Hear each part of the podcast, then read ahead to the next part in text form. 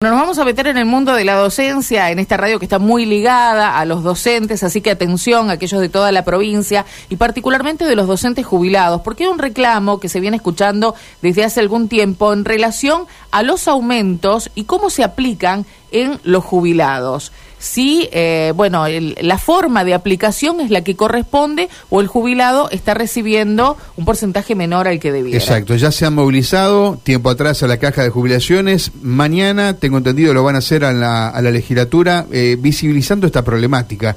Está en línea María Claudia Petinari. María Claudia fue directora de una escuela aquí en Santa Fe, fue eh, integrante de la vida política de AMSAFE Hoy creo que la convocatoria la hace solamente a título de docente jubilada autoconvocada. María Claudia, aquí Karina Volati Mario Galopo, buen día.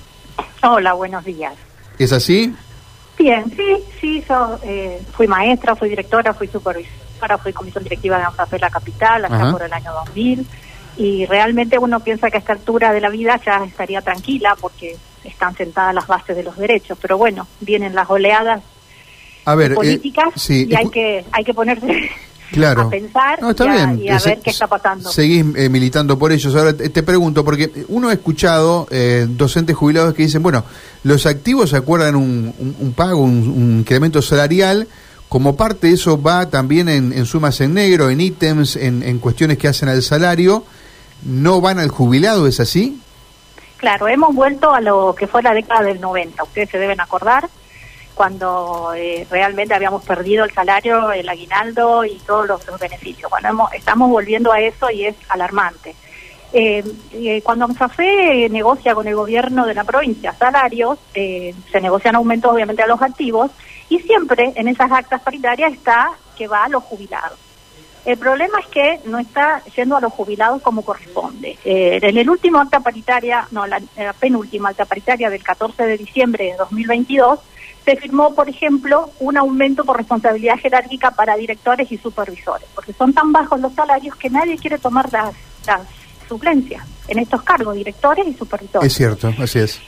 Ese, ese aumento, que estaba la ministra Cantero en ese momento, eh, se empezó a cobrar en enero, después se cobró en febrero, marzo, abril, pero resulta que eh, a los que nos jubilamos como directores, como supervisores, no nos dieron. ¿Y cuál fue el discurso tanto del gobierno como del gremio? Y acá viene lo, peligroso, que el gremio tiene el mismo discurso que el gobierno, se repartió solidariamente, compañera. Bueno, no, no es así. Nuestro sistema no es ni solidario ni universal, nuestro sistema es contributivo. Nosotros aportamos más de 30 años en los cargos que vamos cubriendo y nos jubilamos en los últimos 10 años los cargos que ocupamos. Entonces nos corresponde el 82% de esos aumentos en esos cargos. Esta es la punta del iceberg, pero cuando nos empezamos a comunicar con jubiladas, nos dimos cuenta de que, eh, como vos decís, eh, es impresionante la cantidad de sumas en negro que cobran directores y supervisores, con lo cual eso no llega a los jubilados. Nos dimos cuenta de que no estamos cobrando el 82% de esos sueldos, más allá de este aumento de quedado en diciembre, nosotros fuimos a la asamblea de ANSAFE. Yo soy afiliada de ANSAFE de hace más de 35 años. Lo primero que hice es, ir a mi sindicato a donde tengo que ir, que es a la asamblea, para poder em, decir lo que está pasando. Me escucharon, me dijeron que eso fue el 9 de marzo, el otro día el Día de la Mujer. Perfecto, nos dijeron que sí, que se va a formar una comisión y que em, y que van a hacer una comisión de jubilados y que en mayo iba a haber otra reunión. Bueno, hoy es el último día de mayo, no hubo ninguna otra reunión, acá en la capital no se hizo ninguna otra reunión, se hicieron en otros departamentos con un discurso muy peligroso. ¿Quién se puede oponer a la palabra solidaridad y a la palabra universalidad? Nadie. Son palabras que, la verdad que ser solidario, que algo sea un derecho universal es maravilloso. El problema es cuando eso lo usan para quitarte derechos.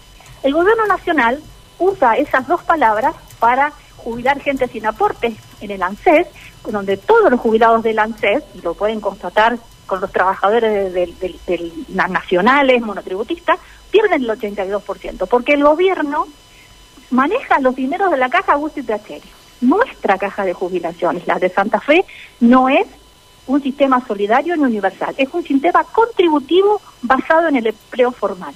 Nadie en Santa Fe que trabaje para la provincia se jubila sin haber aportado, por lo menos 30 años.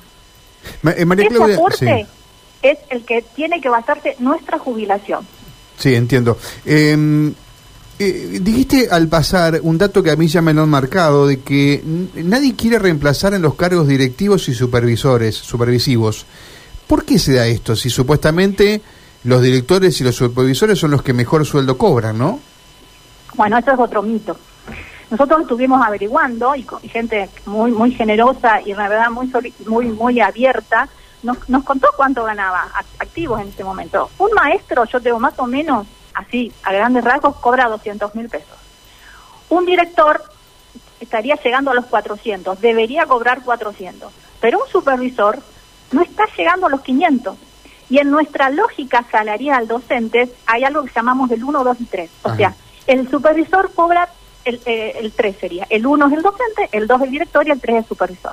Cuando esto se trastoca por sumas en negro, se trastoca por otras cuestiones, eh, esa, esa, esa lógica, la verdad que la gente la, la, usa para pensar, che, ¿me conviene agarrar un cargo directivo o me conviene agarrar dos cargos docentes? No tengo responsabilidades, sea la hora que entro a la escuela, sea a la hora que me voy. ¿Me conviene un cargo supervisivo? A ver, yo te lo voy a traducir. Yo, lo traduzco. Para evitarme todo este quilombo que es ser director de una escuela o ser supervisor eh, y ganar esto, mejor no, mejor me quedo donde está. Esa es la lógica. Claro, nosotros para poder llegar a los cargos, nosotros nos anotamos, escalafonamos, concursamos, rendimos exámenes escritos, rendimos exámenes orales, hacemos suplencia. Yo me fui a vivir a Tostado, tres años dejé mi familia para poder acceder al cargo de supervisora. Rendí dos exámenes escritos, rendí examen oral, estuve en Gato Colorado, en El Nochero, en Santa Margarita, en Cañada de las Víboras, y no te pagan los viáticos.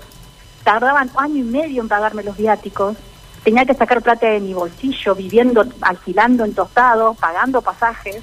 Entonces, realmente ahí nos damos cuenta de qué les importa la educación a este gobierno. Ahora, hay, eh, hay, una crítica muy dura también, de, vos lo has dicho, hacia el gremio AMSAFE, digamos, porque uno supone que debieran, debieran negociar con la misma fortaleza que le hace por los activos, por ustedes que son jubilados, ¿no? Bueno, hay un tema gravísimo que nosotros, yo no me hubiera dado cuenta hasta ahora, la cantidad de gente que se jubila y al poco tiempo se borra del gremio, renuncia al gremio. Esto es terrible, porque son los, los que más saben, son los que han luchado. ¿Pero vos crees que, lo hace por esta situación? ¿Lo hacen en, despecho por esto? en función de que el gremio no les da lugar, no, le, no escucha los reclamos. Y entonces nosotros estamos insistiendo, además, en este grupo que hemos formado, no se borren del gremio. El gremio es una herramienta de lucha, pero lamentablemente hoy tiene el mismo discurso del gobierno, el mismo discurso para abajo, el mismo discurso populista, el mismo discurso que nos va a dejar sin jubilación prácticamente. María Claudia, he visto por ahí una planilla que estaban llenando algunas de las personas que se ven perjudicadas con esto que vos terminás de describir. No sé si era en el ámbito de, la educación pública, tal vez era en la educación privada, pero digo, ¿hay alguna movida así para hacer una presentación formal más allá de todo lo que vienen reclamando? Ajá.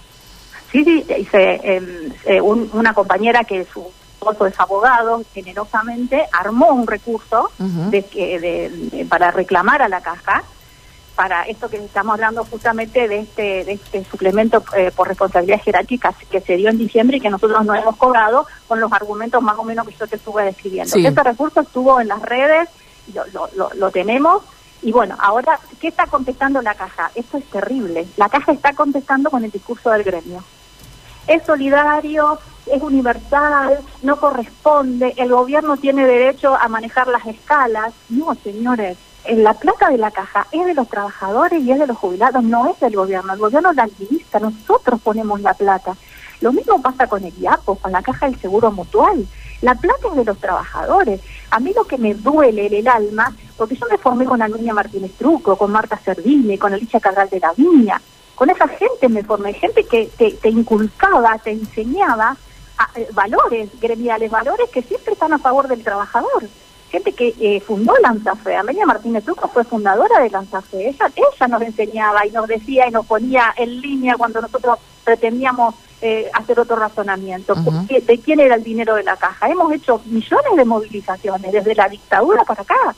Entonces duele mucho ver hoy a Rodrigo Alonso, pues, el papá de Rodrigo, Luciano, es un dirigente histórico. El papá Luciano quedó cesante por luchar por los derechos de los trabajadores. Entonces hoy verlo a Rodrigo repetir el discurso del gobierno es dolorosísimo para mm. nosotros.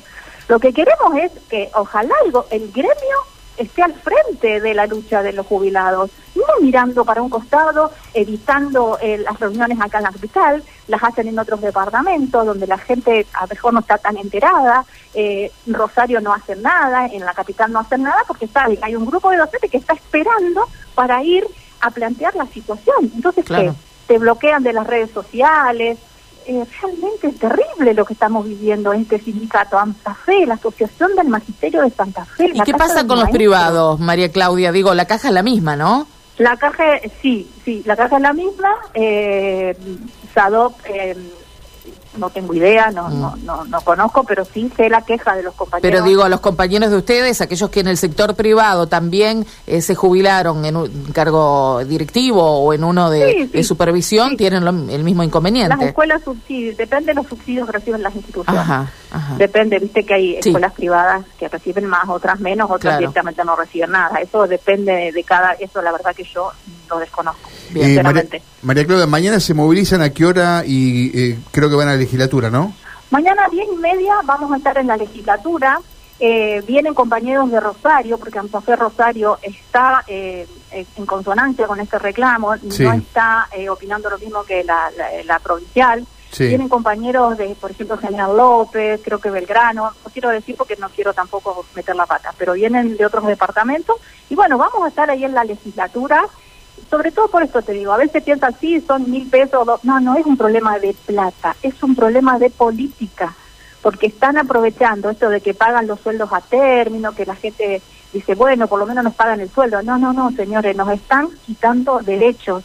La provincia no solo tiene la obligación de pagar en términos los salarios de los activos y de los pasivos, sino que tiene que respetar la ley. La ley es movilidad. Hay fallos de la Corte Suprema a favor de la movilidad del 82%. Entonces, esto es lo que tenemos que dejar plantado y no caer en los falsos discursos de la solidaridad y la universalidad que nos van a llevar a ser ANSES, que después el gobierno te maneja con bonos, bonos preelectorales o Sí, ahora, eh, María Claudia, no, no quiero eh, ir contra tu, tu discurso, pero eh, yo si sería Alonso te diría, bueno, hubo elecciones hace cuánto, el año pasado hubo elecciones, no recuerdo, pero ganamos y hoy, digamos, estamos acá legitimados por los votos, ¿no?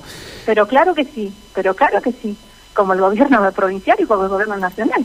Pero claro. que sí, la democracia es que los que no estamos de acuerdo respetamos. Totalmente, así es, así es. Yo digo para también para también colocar eso como como análisis de conjunto, ¿no? Entonces es responsabilidad nuestra eh, marcar las cuestiones que no están bien, más allá de, de quién esté hoy al frente del sindicato, que está perfecto, ellos ganaron legítimamente las elecciones, eh, me guste o no me guste a mí, pero nosotros tenemos la obligación de salir a decir, no te podés callar la boca porque eh, el otro ganó las elecciones. En eh, la democracia es otra mm. cosa, es mucho más, mucha más profundo. Por supuesto. María Claudia, gracias por estos minutos, ¿eh?